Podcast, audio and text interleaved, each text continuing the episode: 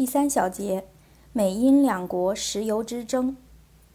在美国政界就伊拉克石油命运进行激烈辩论的同时，美英两国政府就瓜分伊拉克石油也展开了明争暗斗。英国著名石油专家格雷戈·穆迪特从英国政府获得一千余份有关英美两国争夺伊拉克石油的内部文件，他得出结论说。战争爆发前，英国政府竭力表白他对伊拉克石油没有兴趣，但上述文件提供了证据，戳穿了这些谎言。实际上，石油是英国政府最重要的战略考虑之一。从2002年10月起，BP 英国石油公司和壳牌与英国大臣们至少举行了五次秘密会议。讨论英国与美国在伊拉克石油问题上进行较量的策略。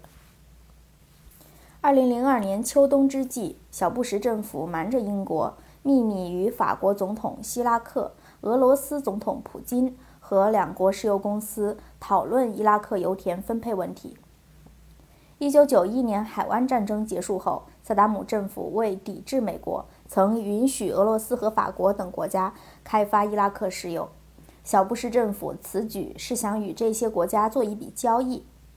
美国支持俄罗斯和法国保留在伊拉克的石油利益，换取他们支持美国打伊拉克。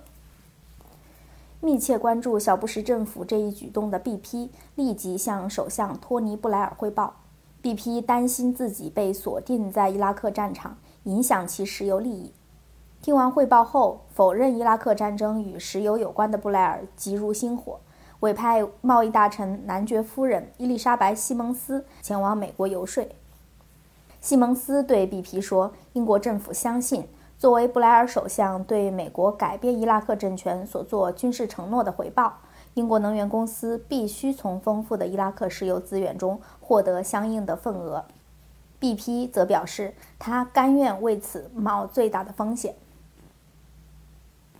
BP 告诉贸易大臣西蒙斯。他对美国可能与俄罗斯和法国政府达成一笔交易的传言非常担心，因为这不仅允许他们获得伊拉克石油合同，美国石油公司也会得到关照。西蒙斯认为，英国是美国政府的主要支持者，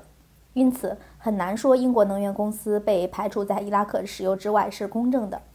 他保证向美国商务部通报这一观点和 BP 的要求。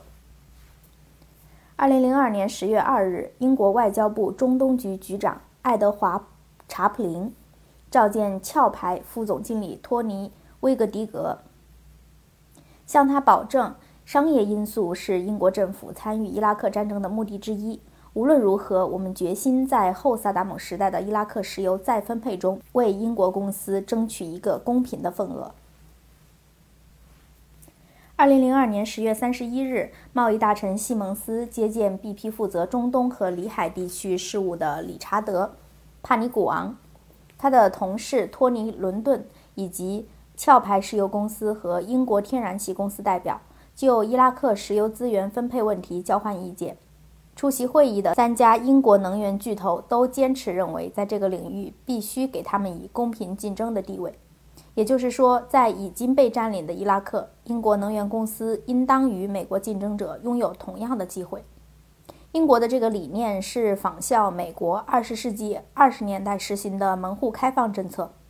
美国公司正是通过这一政策强行挤进伊拉克石油公司的。英国希望有一个公平竞争的环境，现在大门已经打开，但只对在战争中获胜的其他国家公司开放。面对英国咄咄逼人的态势，2002年11月初，三家美国石油巨头公司前往伦敦，秘密会见了美国五角大楼的宠儿艾哈迈德·沙拉比。不久，沙拉比承认他会见了这些美国公司，并向他们保证，美国公司将是伊拉克的石油大亨。2002年11月6日，英国外交部再次邀请帕尼古王和经济政策司司长。迈克尔·阿瑟讨论战后伊拉克石油形势。帕尼古王说：“伊拉克是石油大国，前景可观。BP 渴望去伊拉克。经过长时间观察，我们认为伊拉克对 BP 实在太重要了。它的重要程度超过一切。伊拉克不仅是世界第二大石油储备国，未开发的潜在石油储备也独一无二。另外，伊拉克每桶生产石油成本仅在零点五到一美元，世界最低。帕尼古昂担心，如果萨达姆政权与法国道达尔公司签署协议，开发巴士拉以北三十英里的麦基嫩大油田，那该怎么办？他说，他对此感到特别紧张。说，万一双方签署了协议，法国的道达尔石油公司的石油储量能在一夜之间增加一百亿桶，跃至积分榜的榜首，超过埃克森美孚、壳牌和 BP。后者拥有的石油储量加在一起也只有三百亿桶左右。其实，由于受到全面经济制裁，萨达姆政权与道达尔在二十世纪九十年代只就石油开发条款达成共识，双方并没有正式签字。